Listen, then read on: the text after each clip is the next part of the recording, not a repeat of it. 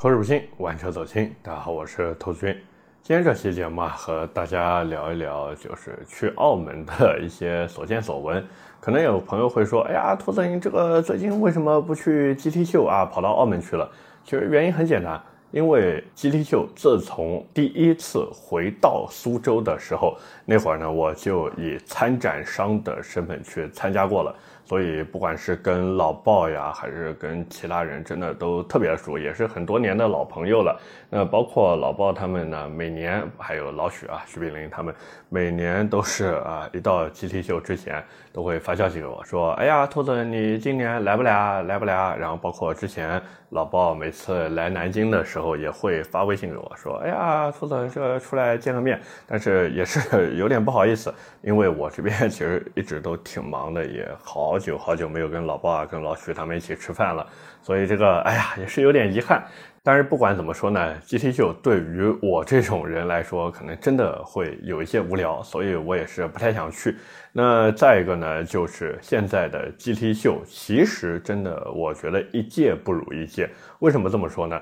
因为当时他刚回苏州这边办 GT 秀的时候呢，那会儿这个整个氛围其实还是特别好的。不管是场馆外的车子的行驶的一个秩序啊，还是说去参展看展的整体的水平都特别的高。但是自从第二届开始，在场馆外面炸街。甩尾，然后烧胎，包括还有边上起哄的，真的是络绎不绝啊，络绎不绝。那之后的 GT 秀呢，其实大家也都慢慢都能看到了什么样一个情况，对不对？所以这也是为什么我越来越不想去参加 GT 秀，有一个很大的原因呢，就是玩车的这个群体虽然越来越多，但是也正是因为玩车的人越来越多，所以就难免会出现一些老鼠屎，这是第一个。而这些老鼠屎呢，也就影响了整整个展会的，不管是进程安排、活动安排，又或者是整个展会的氛围，真的特别特别受影响。那再一个呢，就是去参展的品牌，不管是品牌本身还是品牌商。所做的事情啊，也是真的，哎，越来越突破一个下限。因为我其实还是很怀念当时第一届苏州 GT 秀。其实，在苏州之前还有过啊，只不过我们习惯性的把第一次在苏州这正式举办的呢，叫做第一届 GT 秀。那那时候去参加的时候呢，其实现场就是只有改装件，只有车，真的非常非常的纯粹。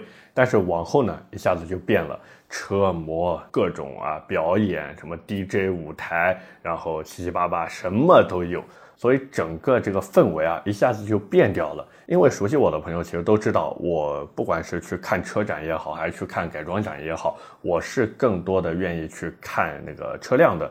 但是呢，现在大家也都知道是一个流量至上的一个时代嘛，所以不管是参展商还是说一些活动策划的公司，都会喜欢弄一些这种所谓的包装进去。而且除了这个我说的所谓的包装以外呢，其实还有就是参展商的质量也是越来越次了。之前我去参加的时候呢，很多都是国际的，不说一线大牌吧，但是你都能叫得上名号。特别是我比较熟悉的轮毂这一块，当然其他其实也挺熟的，就主要是轮毂。轮毂这边的话，当时前几届其实不管是 BBS 呀、Race 呀，就熟悉这一行的朋友应该也都知道。他们的总代凌创嘛，对吧？包括国产品牌什么 MMX 呀，包括 Facewells 呀，包括什么阿特卡啊这些都会有去参展。但是往后呢，上一届的时候，对吧？卡钳罩的厂上竟然都能参展了。所以这种退步也是作为一个改装爱好者不愿意看到的。毕竟在真正玩车的人眼里面呢，其实这种卡钳罩真的不配参加这种展会。那同时，像一些我们说致敬大厂的那种，比如说轮毂品牌呀，或者一些排气品牌呀，什么刹车品牌呀，这些，反正大家在展会上都能看到他们的身影。可是，真的在圈内人眼里面看来呢，他们这个 也就那个样子，也就那个样子啊。所以这也就解释了为什么我真的越来越不愿意去参加 GT 秀。包括我在录制这期音频节目之前，三刀其实也还发消息给我说：“哎呀，兔子，你这个 GT 秀你不准备拍一个视频吗？”就说实话，有些话呢我不太方便跟他说，但是呢，在节目里面还是哎再吐槽两句吧。就是 GT 秀，在我这种从第一届就参加过的人眼里面，就真的没有大家想象的那么美好。那再一个呢，就是现在国内的一个玩车的氛围，包括一些相关的条例规定，其实对于改装来说是很不友好的，对不对？而这呢，等会儿啊，我会说到去澳门看到那些改装车，包括他们那边的一些玩车的东西啊，也会在节目里面跟大家分享一下。所以说白了，还是那句话，对于我自己而言，GT 九真的是一个可看可不看的东西。那么回到这个去澳门的这些见闻上来说。其实有些朋友之前也关心说，哎呀，兔子你去澳门去了多久？呃，这个也是跟大家汇报一下，呃，三天两晚，礼拜五呢请了一天假，然后是周日的下午回到了南京。那么这三天两晚呢，反正也是带着老婆孩子，嗯，这有看我微博的朋友应该知道，就微博搜“百车全说兔子”就能看到了。就是我微博也发了啊，对了，有我那个个人微信号的朋友应该也能看到我朋友圈里面发的，就是把大三巴呀。还有那个威尼斯人周边那一圈酒店呀，然后还坐了什么双层巴士呀，包括还去吃了一家餐厅叫小亭，哎，我觉得还挺好吃的那一家店，好像是什么黑珍珠一钻吧，反正东西做的还不错，呃，基本上就是连逛带吃啊，就这么休闲一下、度假一下，也是带老婆孩子过一个暑假。哦，对了，除了这个以外呢，就是还看了一下那个月华的这个呃演唱会啊，演唱会，那也是看到了王一博啊。这个之前有些朋友说，哎呀，兔子你这个有些角度看上去长得和他很像。这个我去现场啊，我跟真人比对了一下。确实有点像，这个，呃，如果有王一博的粉丝，轻喷啊，轻喷。那么回到正题上来说，基本上就是这些活动。那么我知道大家肯定很关心车，那我也是在上周五的晚上呢，微博啊，用微博开了一次直播。为什么用微博呢？其实主要是因为抖音啊，它在澳门那边开直播有地区限制。我也不知道为什么，反正在澳门我去的那个时候啊，上周五就是开不了直播。那开直播的时候，后台就弹提示嘛，说：“哎呀，你这个因为地区限制，我们这后台也在调试或者什么什么。”那我也没办法嘛，所以我就只能拿微博开了，对不对？那看了我直播的朋友呢，应该发现就是澳门啊，其实当地改装车非常非常的多。那一般改什么呢？其实改轮毂，真的是改轮毂的最多。那我在打车的时候也是问了一下那个出租车司机啊，我说，哎，这个师傅，你们这边当地啊，好多车子都喜欢改轮毂，为什么呢？然后师傅呢就这么跟我讲的，好看，就这么简单，好看啊。那当然，当地的这个改装车文化呢，其实还是比较浓厚的。那各位如果之前去过澳门的话，应该也能感受得到，就是尤其是在荡仔那一块，就是威尼斯人啊这些啊各个豪华酒店那一块地方，经常能看到改装车出没啊，踩着油门啊，炸着街，哇，当当，这么炸过去啊，就是这个样子。那包括我在那边呢，也是啊。被炸了很多次啊，那个声音真的很大，不管是摩托车也好，还是汽车也好。所以说白了，当地就是澳门当地对于汽车排气的改装呢，其实基本上是没有一个限制的。那同时呢，这个轮毂啊，轮毂的限制其实也很少，主要呢就是你的轮毂和轮胎在安装完以后呢，不能超出你车辆的翼子板，只要你能做到这一点。基本上呢，也就是一个合法的状态。那么除此之外呢，就是车辆的包围。我不知道澳门当地对于宽体包围是不是有限制。因为在我去的这几天，我是没有看到改宽体的那种改装车。但是之前我去香港的时候啊，我去香港玩的时候呢，反正去了几次都是能看到那些改宽体的，不管是 GT-R 呀，还是兰博基尼啊，或者什么都非常的多。所以我就在想，澳门当地是不是也可以这样改？只不过没什么人这么玩。但是我们撇开宽体不说，像一些包围上的优化，就比如我看到一台八代的雅阁，它就改了全套的那个 Type S 的包围，那脚牙避震这必须的，它屁股上面还贴了一个 BC 的 logo，那估计就是改了 BC 的脚牙避震。那我也没趴下去看啊，毕竟那个车子停在酒店门口，你说我要打个手电筒，然后蹲在那儿对着人家车子啊里里外外看，不太好，不太好，对不对？但是大概率是改了 BC 的脚牙，因为它车子其实降得很低。那轮毂呢，我看了一下，用的是一套 Advan GT 的轮毂，也是一套非常经典和竞技的轮毂啊。这个喜欢的朋友可以选购一下啊，其实质量很不错，就贵 就贵。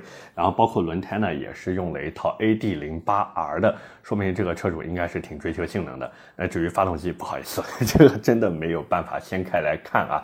所以聊这么多呢，其实就想跟大家说，澳门当地啊，对于车辆的改装限制呢，真的非常非常的小。那再一个呢，有关汽车的，就是各位之前如果去过澳门，应该能发现街上的 MPV 特别特别的多，包括日本车也非常的多。那日本车多，主要一个原因呢，就是因为澳门啊，它是一个零关税的地方啊，不管是进口车还是进口别的东西，它呢都是没有关税的。那这时候呢，日本车本身它的价格就比较便宜嘛。那再加上也没有什么品牌附加值，所以作为老百姓来说呢，就更愿意去买这种物美价廉的产品，尤其是跑出租车的。真的，跑出租车的呢，如果你打的是电召的士啊，就是打电话电召的士，那么来的呢，一般都是丰田的埃尔法。可能有朋友会好奇说：“哎呀，这个埃尔法不是啊百万级豪车吗？怎么在澳门当地啊只能当出租车呢？”其实很简单，因为在澳门当地它就不是百万豪车，哪怕是新款的埃尔法，兄弟们，新款的在澳门当地最低配折合人民币四十来万，兄弟们就是四十多万的价格，所以这个价格对于他们来说呢，真的不算贵。因为我还问了一下出租车司机。他们跑出租一个月的收入，基本上就能在三万到五万澳币之间。那么这个收入再对上车价，真的非常的便宜了，对不对？那么除了电招的士以外呢，就还有普通的的士，也就是黑色出租车。那么这个黑色的出租车呢，它就是招手即停啊。当然你也最好在的士站那边等啊。就这种黑色的出租车，一般都会选用丰田的凯美瑞。但是各位别以为他们会温柔驾驶，一个开的比一个猛，真的。我跟各位说，我就在打车的时候，那个司机啊，一个个真的都恨不得把踏板踩到那个发动机舱里面去，动不动就是三千转朝上。哎呀，这个要是给国内的日系车车主看到，估计要破口大骂。哎呀，你们到底知不知道省油才是日系车的奥义啊？是不是？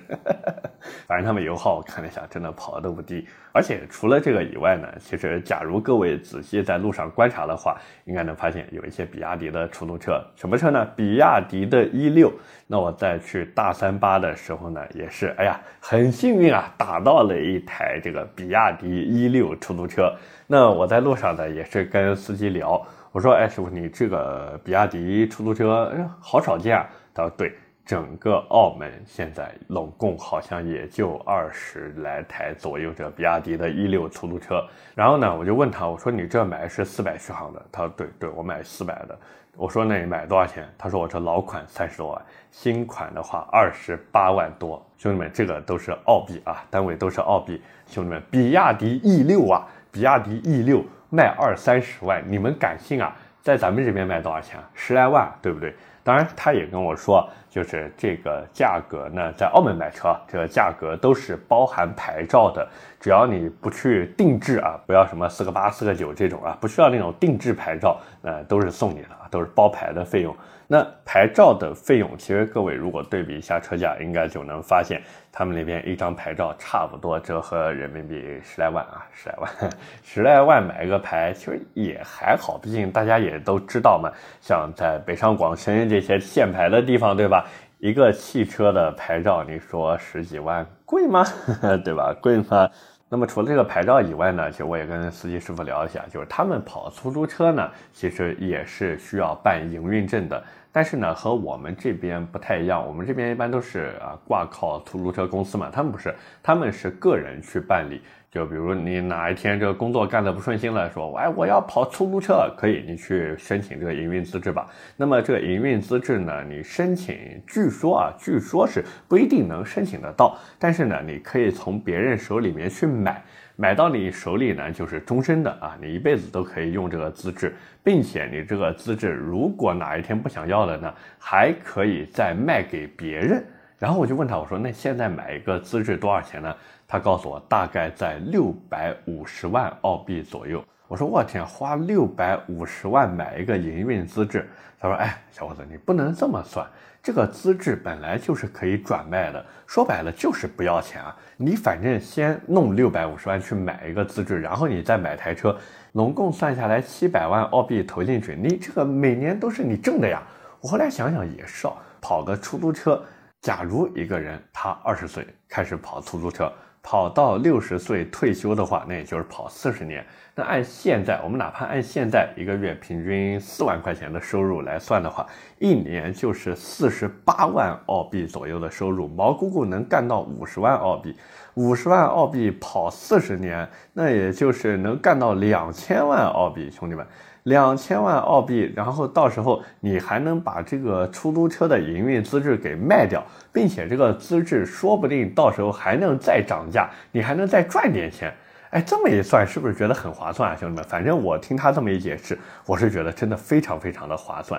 那当然啊，这个他们本地的电动出租车呢，还是非常非常的少的。我还问了一下出租车师傅，我说，哎，为什么这个当地我看啊，都基本上用燃油车去跑出租，不用这个电动车呢？他呢跟我讲了一个故事。就是当时啊，本来澳门政府呢是想推广这个纯电出租车的，因为大家其实也都知道，整个澳门真的非常非常小，甚至可以说从这头跑到那一头，在不堵车的情况下啊，那可能也就最多半个小时啊，半个小时就跑完了。那再加上当地的这个气温呢一直都比较高，所以对于电动车的普及其实是有天生的优势的，尤其是这种营运车辆，对不对？可是问题来了，出租车师傅是这么说的：澳门政府啊，当时采购了一批就很小批量二三十台这么比亚迪的出租车，型号呢就是他现在开的这个一六。那这个二三十台出租车呢，最后的表现他说不是特别的好，不管是配置啊还是稳定性啊，其实都有点拉胯。于是呢，参与这个测试的出租车师傅嘛就联合起来抵制。就说，哎呀，这种质量我们怎么跑出租车呢？于是澳门市政府一看，说，哎，这个不行啊，不行。于是就把这个电动出租车普及的事情啊给叫停了。叫停了以后呢，这些出租车就继续用回了他们的燃油车。而说到燃油车呢，肯定有朋友会好奇，说，哎，图子，那澳门当地的油价贵不贵呢？其实我觉得还好，因为折算成人民币的话。差不多也就十几块钱一升啊，跟我们这边的价格呢，差不多差了一倍吧。但是你要是结合当地人的一个收入来看，尤其是出租车师傅的一个收入来看，其实真的还好。毕竟哪怕十几块钱一升汽油，九十五号啊，九十五号汽油，他们一个月还能到手三五万块钱，所以也许对他们来说啊，这个真不是什么问题。但是呢。对于他们来说也有头疼的事情，什么事情呢？就是买房啊，买房。像我在去那个竹湾海滩的路上啊，我就跟出租车师傅聊嘛，因为我刚好看到路边有那个工地啊在盖房子，然后我就问师傅，我说，哎，这边盖的这个房子啊，它这个大概多少钱？师傅说：“你看的这个房子呢，其实是公屋。什么叫公屋呢？其实就相当于我们这边的廉租房啊，或者说廉价房，面向的呢都是那些低收入群体的。那对于普通老百姓来说呢，其实澳门本地人啊是不愿意跑过这个跨海大桥。”到这个新的荡仔这边来的，因为荡仔呢，其实就相当于他们的开发区。开发区呢，就里面建的全是啊高档酒店啊、高档商场啊，就面向外地游客的嘛。那本地人呢，还是愿意在澳门本岛居住。那澳门本岛的房子多少钱呢？师傅跟我说，大概啊，大概现在十来万一个平方，差不多就是十二三万、十三四万吧。我知道可能有朋友会说，哎，这个价格其实不贵啊，对不对？尤其是在那个北上广深生活的朋友，那十几万的房子，特别是上海啊，十几万的商品房，你但凡买个新一点的，可能都进不了中环，对不对？所以这个，哎呀，真的是，所以这个真的哎没办法。而且澳门当地的房子呢，其实都比较小。很多当地人口中说的那种千尺豪宅，其实换算成我们这边呢，也就是个一百平米左右。当然，他们那边是没有公摊的，而且买的这个房子呢是永久产权，就是永远都是你的，并且每年没有房税，兄弟们没有房产税。那这么来看的话，其实真的也还好。你说买个一百平米的房子，花个一千多万在澳门，而且还是在澳门本岛啊，比较新的那种房子，这么算算，好像啊。毕竟澳门这个地方真的不算大，你只要是在澳门本岛买房子，这个基本上就相当于住在市中心了啊。那么在对应上海的市中心房价，你要这么算，确实是便宜。但是你如果说，哎，你当地的房价可能就三四千块钱、五六千块钱，那这个房价确实贵，确实贵，对不对？所以还是看你住在哪个地方，怎么样去做一个对比。那对于我这种南京人来说呢，确实也是很贵的，很贵的啊！毕竟一千多万呢，是不是？开玩笑，一千多万在南京都能买两百多平的房子了。但归根结底呢，还是那句话，主要是我这口袋里面啊，对吧？囊中羞涩。但凡咱这个啊有那个条件的话，这个千把两千万的房子，这个，但我知道这个听友里面有很多都是住这种豪宅的啊。当然，对于他们这个当地的人来说呢，基本上就是买一套房子千把万这个样子。那么这个千把万在对应到他们的收入来说呢，刚才我也说了，跑出租车的师傅呢，一个月呢基本上就是三到五万的净收入，那算到一年的话，基本上就是在五十万左右。那么一年五十万左右的收入，假如说这个一家三口夫妻两个人都有工作的话。就算老婆的收入再低一点，可能三十万左右，因为澳门的高工资，这个全世界都有名的啊，福利高，工资高，尤其是对于本地人来说，这个每年还有分红，对吧？每年这个过年时候还有红包能拿，就政府给发钱啊，每年还有这个钱能拿，所以对于他们来说呢，其实购房压力还好，毕竟这么去算的话，一千万的房子。再对应夫妻两个人一年百八十万的收入，基本上存个十年啊，十来年就能买房了，所以真的还好。而且这房子买了就永远是你的，每年也不用交税，怪不得他们当地这个幸福指数啊还是蛮高的。那么那么除了这个以外呢，其实还有一个比较有意思的事情，就我去大三巴的时候啊，出租车师傅一直跟我在念叨。说，哎，最近这个路真的是太堵了。为什么堵呢？主要一个是因为现在不是暑假了嘛，很多这个外地的游客都会去澳门玩。那去澳门玩呢，自然就有不少游客想打车过去啊，这是一个。再一个呢，就是澳门本地人，兄弟们，澳门本地人，这个我要批评一下，这个批评是打引号的。这个觉悟啊，就稍微有那么一点低了。你像我们这种南京人啊，南京大家也都知道，最近这网红城市嘛，我们这南京人啊，都往外跑，给这个外地来临的游客朋友们让路，对吧？你们来玩，我们走人，要不然呢，就是蹲家里面，对不对？但是这个澳门本土的这个居民啊，这个觉悟啊，这个稍微差了一点，稍微差了一点。这个周末的时候啊，还往市中心、往这种景点里面去跑。这个弄啊，人挤人，人挤人。不过有一说一，这个人是真的多，兄弟们，真的多呀！我去大三巴的时候，尤其是在那个景点下面，不是有一条街嘛？一条街都是卖那个猪肉脯的。我的天，真的是比肩至踵，兄弟们，比肩至踵。所以各位如果真的想去澳门玩的话呢，其实还是更推荐淡季去。当然淡季有没有时间呢，另外一回事了。但是不管怎么说呢，澳门这个地方还是值得大家去玩一下的。就相比于很多一些地方，其实澳门这边有一个比较好的点，就是只要你花钱，你是真的能享受到服务的。属于物有所值啊！大家不要想说什么物超所值，能做到物有所值，其实真的已经很不错了。各位说是不是？所以总的来说呢，就是这么三天两晚啊，去澳门逛了一圈。那现在大家也都知道，港珠澳大桥已经通车有一段时间了。目前来看的话，是可以允许这个香港地区，好像澳门地区也可以。这我没有仔细问，反正香港地区那边我知道是允许香港那边单牌照，就单香港牌照的车子开车到大陆这边来，就通过港珠澳大桥这么一个来回。那么什么时候咱们也可以开车？到香港到澳门去自驾游，我的天，那时候我真的想跑一次，真的想跑一次。尤其是从那个荡仔那边一路开车走山路，然后到竹湾海滩和黑沙滩那个地方，哇，那一段山路真的非常好玩，也非常的漂亮。那至于开什么车啊，大家懂得都懂，是不是？所以也是期待能有那么一天吧，咱们也能开着自己的车，甚至是咱们自己的改装车，然后到澳门、到香港去转一转，好不好？OK，那么今天的节目呢，就先跟大家聊那么多。那这个整体内容呢，其实也是有一点散。不过没关系啊，这个总聊车也没什么意思。出去玩一圈也是跟大家分享一下这个所见所闻，好吧？那当然我也知道，这个听节目的朋友里面，可能说不定就有澳门的听众。那除了这个以外呢，应该也有很多朋友经常往返港澳啊。所以各位见过、吃过、看过的东西呢，肯定比我要多得多。那我这边呢，其实就是献个丑啊，跟大家分享一下。那假如有什么说的不对的地方呢，也还请各位辅正。但是不管怎么说呢，还是那句话，澳门这个地方玩起来是真的不错，但前提就是你得资金非常充裕。那么聊到这边呢，接下来就是我们上期节目的留言互动。上期节目啊，我们聊的是埃安浩博 GT。那我也是看评论区啊，有朋友说这个说选的这个话题啊，跟百车那边重复了。呃，在这边也是再跟各位说明一下。